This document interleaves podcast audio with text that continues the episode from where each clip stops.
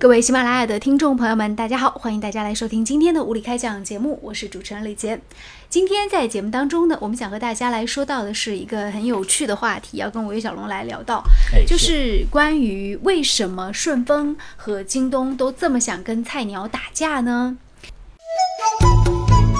最新最快的头条，我们为您带来独家解读。无理开讲，总有不一样的观点。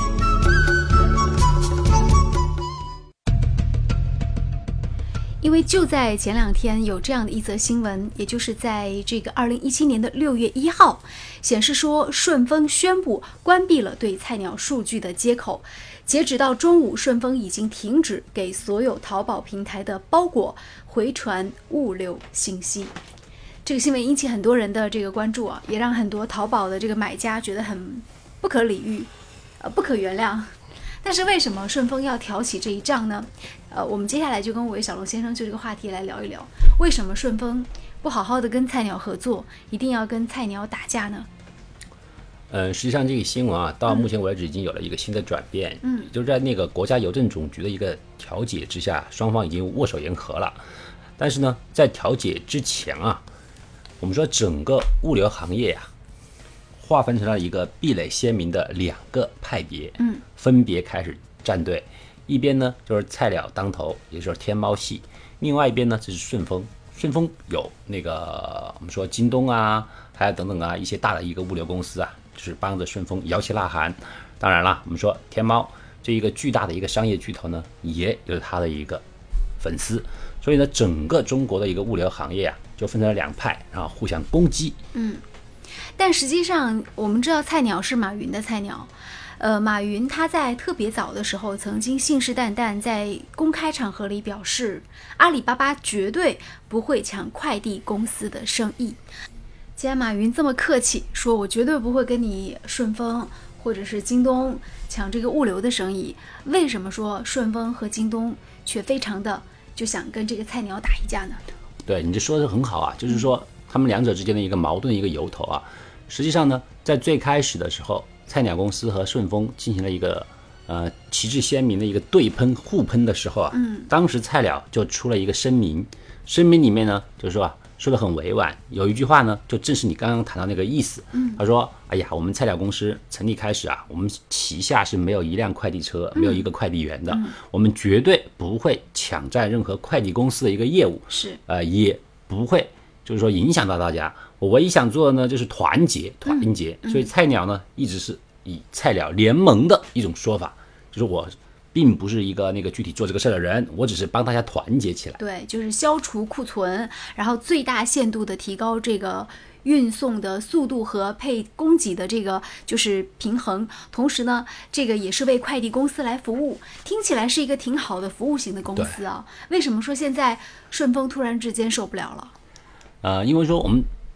就老实说啊，说马云是一个什么样的人，我们可能不太清楚。嗯，但是马云要做的事儿呢，他是一个大商人要做的事情，比如说在商是盐商的，无利不起早。嗯，那么菜鸟联盟是否正如马云所说的，完全像一个义工组织一样啊？嗯，那是肯定是不可能的了，对不对？那么马云为什么忽然打起心思要经营起这个菜鸟联盟？对，对，其实关键的核心在于呢，在于还是它一个什么，一个天猫的平台。嗯，其实最早啊，马云在做网络购物的时候啊，他是失败的。他那个阿里巴巴呀推出之后呢，走的是 O to O 平台，也就是一个批发的一个，它实际上经营是不善的。哎，直到我们说国外的那个网络购物平台，那个叫什么？呃，亚马逊，对，直到那个亚马逊来到中国以后啊，那么整个天猫集团实际上是亚马逊 copy，完全的一个 copy，嗯，其实都是一个山寨。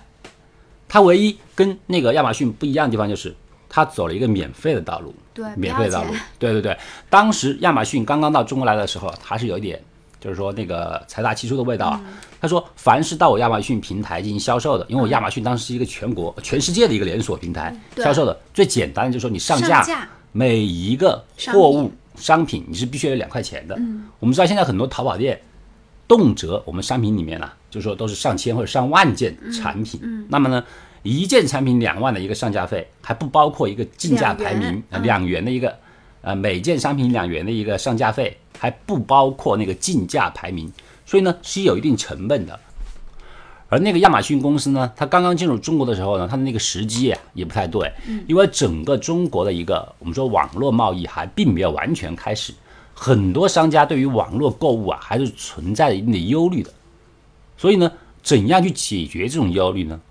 淘宝当时采取一种方法，就是什么样呢？就是以，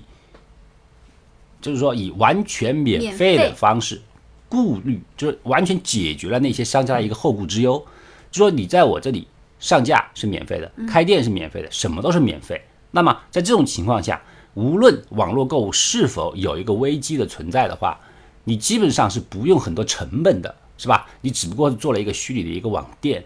呃，顶多亏也就是亏了那个。做网站的那个时间就没有什么成本在，所以说当时的天猫啊，当时的淘宝啊，就利用这种方式啊，就将整个一个淘宝网就越做越大。但是呢，实际上淘宝网最开始的时候，就像我们现在京东，它始终是一个负债经营的，它并没有赚到什么钱，包括你还要自己垫资垫资那些服务器啊等等的费用，它实际上是一个。不赚钱的一个行业，而淘宝呢，飞速发展到这么长这么长的一个时间里面，真正我们能够看到目前整个马云的一个盈利点在什么地方呢？嗯，我们说实际上是在两个方面，实际上是在两个方面，一个方面呢，就是我们近期开展的一个什么，就是它的一个金融平台。实际上，马云当逐渐推出了他的一个支付宝、余额宝、余额宝平台以后。他就已经接管到了某种程度上是行使了一个银行的一个，就是金融银行的一个权责，对对对。对，因为他手里总是有大量的现金，他通过余额宝，对他通过余额宝的话，他聚拢了很多的大笔的资金，嗯。这笔这笔资金啊，在那个马云的掌控之中的时候呢，实际上却变相的成为了一笔啊，就是说一个巨额的一种投资，他可以利用大家的钱去投资也好，去放贷也好。等等，所以说这样的一笔呀，就是这个东西才是真正的马云现在啊一个利润最大的一个增长。所以也就是在于说，因为这个钱数量太大，才造造成说马云他现在是一个，他算是一个投资人的身份，因为他更多的时候是在投资，比如中国足球，或者是买下联联通的部分业务等等，就是他更多的时候他在做一个投资人的这种角色和使命。包括他现在，我们说在那个移动支付、移动支付平台里面，我们的支付宝。基本上可以是做到了，就是说全国上下家喻户晓的一个程度啊。支付宝也替代了原来银行的一个信用卡的一个一个呃职责，所以转过来讲啊，天猫或者淘宝，它实际上就是在做原来银行要做一个买卖。这也是为什么当支付宝提出那个余额宝的时候，就是那个余额宝刚刚开始的时候呢，整个那个银联协会啊，它实际上是一个抗拒的，当时甚至还发了一个文件。就说认为啊，就是说啊，天猫这种方式啊是违法的，哎，双方还很是，就是扰捣乱了一段时间，扰乱一段时间，哎，但是呢，很多时候啊，就是说什么时候做事啊，都是需要一个底气，这个底气是很重要的。我们说天猫马云为什么他做了银行的事情，可是呢，银行目前为止却拿他没有任何办法，主要就是啊，他。尽量的使得那个淘宝这个平台啊，做到服务大众，服务广大的民众，嗯，使得大家呢，就是说，我们都知道，人们都是啊，由俭入奢易，由奢入俭是难的。嗯，当你觉得网络购物、网络支付非常便利的时候，你就会觉得很依赖它，并且离不开它。这个呢，人们对于天猫的这种喜好之情呢，就是马云最大一个筹码。就是说，如果你这个时候，你抗拒我，你抵抵抗我这个天猫的话，那么你面对的可能不仅仅是我马云一个人的，可能面对的不是我马云一个人的反对，嗯，而是千千万万老百姓的一个反对。所以我们也逐渐看到了，正是由于啊这个人流量的越来越集中啊，无论是我们目前可以看到，实际上我们说就是说政府当局啊已经是默认了这种局面了，就是相当于他已经把。这种原来银行才有的一个金融职责，愿意下放给了我们说淘宝。嗯，那么我们绕一个圈儿呢，主要想说什么呢？就是说，它淘宝的一个利润增长点，首先是一个聚众它必须聚众人的钱，然后用这笔钱去办大事。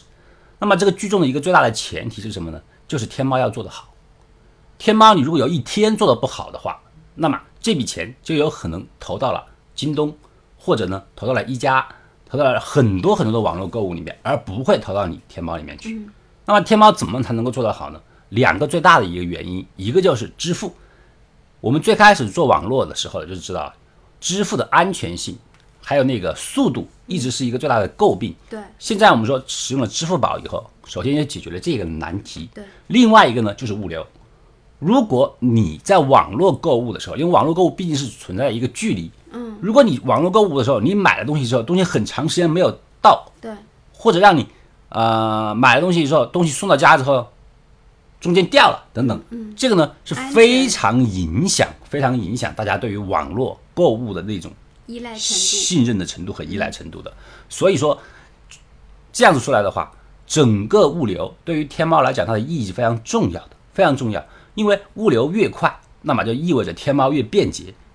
物流越及时，那么你就越来越离不开天猫。其实，呃，我不知道这个天猫超市它也有自己的物流系统，实际上它也是马云他自己在就铺的一些物流的系统，只是说它没有是那么集中的去做这些事情。对对对，我们现在使用天猫超市的时候，你会很容易的发现，就是说，你基本上可能上午下的单，下午就可能会能够送到家里面，对不对就是这样的。所以说，由此可见，就整个物流对于天猫来讲，它是非常重要的。嗯，因为它就好像是压倒骆驼的最后一根稻草。嗯，如果物流不及时的话，那么人们对于天猫的那种信赖感就会瞬间的消失。那么你说马云到底重不重视物流？他是非常重视物流，他也是离不开物流的。但是呢，因此啊，他就提出来一个菜鸟联盟。菜鸟联盟呢，他说起来是没有抢到其他物流公司的一个饭碗，对不对？因为他没有一个快递员，也没有啊一一辆快递车，说起来很好听，但是实际上我们也知道，啊，任何一个公司的老板，对不对？他手上也没有起子，没有钳子，对不对？他不会到第一线去工作啊，但是他一个命令，人家仍然会听。实际上，菜鸟联盟就已经是做到这么一个用处了。虽然他号称没有快递员，没有快递车，但是他手上有单子。嗯，我们说经济时代的话，谁手上有单子，谁就是最大的一个卖家，是这样啊。就我有单单子在手上，你所有的物流公司你要不要接单你要接单你就必须听我的，嗯，对不对？我可以指挥你，我甚至可以要求你要怎么快，怎么送达。实际上，我们也形成一个习惯，在淘宝和天猫买东西的时候，这个就是你也会去在直接在淘宝或者是天猫平台来查哪家快递公司接了单，然后它的这个就是物流的这个程序或者到哪里，现在都非常清晰，它有一个物流明细。对，因为你现在你简单的可以理解一下我刚才说的话，就是说，无论你现在知道中国现在有多少家物流公司，你在我们淘宝上去购物的时候，你都不会去在意这些东西，对，因为所有的物流公司基本上都已经跟商品捆绑在一起了。哪几个商家。选择了哪一些快递，哪几个商家选择哪些快递，我们根本就不用去理会的，我们只用说买，买了以后，我们就可以看到，通过菜鸟联盟里面看到每一个物流的一个详细的一个过程。那么实际上就是说啊，虽然所有的物流公司他们都各自为营，但是在我们说淘宝这个平台里面，它就类似于全部是打工的，老板就是天猫。是吧？它就是一个全部的一个打工仔，他们的自由度其实非常差的。嗯，这也是为什么我们看到很多的物流平台，他们都渴望能够跳出淘宝的一个，就是说淘宝的那一个那个范畴之外。嗯，所以呢，我们可以看到顺丰，尤其顺丰啊，他自己开了一个那个叫顺丰优选，实际上也是一种一个网络购物。嗯嗯，他通过他的手机平台，他的 APP 就实现呢也比较简短的一些网络购物。像京东和唯品会都是自己单独的物流。对他们都是这样去想的。但是呢，为什么这一次我们说那个天猫跟那个顺丰闹得比较僵？主要就是说啊，我们说明明菜鸟现在已经拥有了手下，就是说天猫天猫上面的一个各种一个那个物流平台的那一个资源，资源的一个嗯单据的一个汇总。但是呢，它现在就是说它的满足度已经不足了，它要求各大运营商啊提供，说除了它天猫购物单以外的其他数据。那么什么叫其他数据呢？因为我们知道，我们平常啊在购物的时候，淘宝购物的时候，除了在淘宝上购物，我们很有可能还会有一些什么，有一些点对点的一些物流，嗯，比如说，就是你给你的远方的亲人，比如爸爸妈妈呀、兄弟姐妹啊，寄一些东西，还有就是那个快递公司，对单位和单位之间的公对公对的一种快递对，这一些快递它是脱离在天猫之外的，游离在天猫之外的，嗯。也是目前各大快递公司啊唯一不被天猫所掌控的一部嗯，分。而且用的也很多，，对，那实际上呢，天猫现在呢就想，就是我们说那个菜菜鸟联盟啊，就想把这一部分的那个数据啊也收集过来。嗯，所以这种收集呢，就引起了我们说那个顺丰的一个抵触。不满，那么为什么会不满呢？是你反过来想一想，怎么想呢？就说我们知道，顺丰这些快递，它为了能够避免，说避免那个天猫对它的控制，他们努力的开展了自己的一个线上一个购物平台。那么反过来讲的话，是吧？天猫和淘宝会不会在自己的网站上也经营起一个点对点的一个物流呢？这也很有可能啊。当他把所有的物流公司的类似的点对点的物流数据全部收集完以后，那么我们很有可能在若干年以后或者若干天以后啊，我们在天猫的平台里面，除了淘宝、天猫以外，说不定就出来现一个快递的选项。那么除了我们在网络购物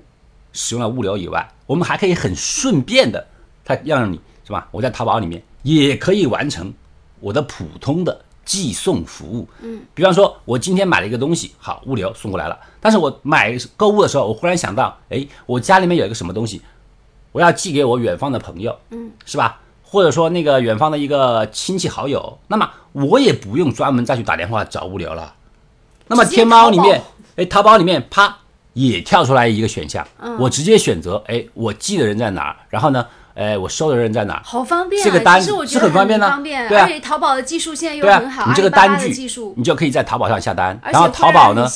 在后台的时候再把这个单据呢再分发给所有的一个物流商。嗯，那么如果出现这样的情况的时候，那就是说淘宝彻底的掌握了物流的所有命脉，无论是目前为止占了百分之七十以上的所谓的天猫网络购物单，还是普通现实生活当中的点对点的一个物流单，那么它就变成了唯一的一个什么甲方了，所有的物流公司都为他打工。这种情况会不会发现？会不会发生？真的很可能发生。嗯，这也是为什么这次顺丰跟天猫之间完全闹翻了的原因，因为他就说顺丰就说他说菜鸟联盟他要去了那些不属于天猫单的数据，这些数据本来就不在你的使用范围以内，我凭什么给你？我我就想有一个问题，就是假以时日，马云他有没有可能会把顺丰直接给收购？就是他会不会有这样的打算？因为目前顺丰也是国内最大的快递公司，马云绝对不会做这个事情的。嗯，首先就是说他是属于那种资本可以吃得下去这个从马云他的所有的做事情的一个那个风格。风格来讲的话，他实际上啊，严格来讲是属于空手套白狼的一种类型，包括天猫平台在内啊，买东西的人不是他，卖东西的人也不是他，他就在中间收中转费，也就是他不希望他的机构太他。根本就不愿意做实体，他实际上是一种很虚拟的一种空对空的一种办事方法。你想一想得到啊，他虽然属于一个商场的，经营了一个所谓的一个天猫平台，一个大商场，他当老板，但是里面的每一个柜台卖东西的人不是他，是不是？买东西人也不是他，就好像他今天在那个通知里面跟所有的那个物流平台说的一样，他说：“哎呀，我不是搞物流的，对不对？因为我没有一辆快递车，我没有一个快递员。”那么你反过来说你的天猫呢？那你是不是搞网络销售的呢？因为你没有一个买家是你本人，也没有一个卖家是你本人，都跟你淘宝没关系啊。你只在中间收人家的一个中介费，同时用别人的一个余额宝，你去搞金融投资，那你算不算搞网络消费的呢？谁都不敢否认吧？谁都不敢否认你马云是在搞网络的吧？而且是网络销售的第一人。那么你现在说你没有一辆快递车，你没有一个快递员，你就否认你是在搞快递吗？那怎么可能呢？实际上，整个快递行业基本上被它整合到一起了。嗯，离开它的天猫单，包括以后如果万一它在天猫单之外再开展了就普通的点对点的一个单据的话，那么整个物流平台都变成他的小弟，他就是个老大，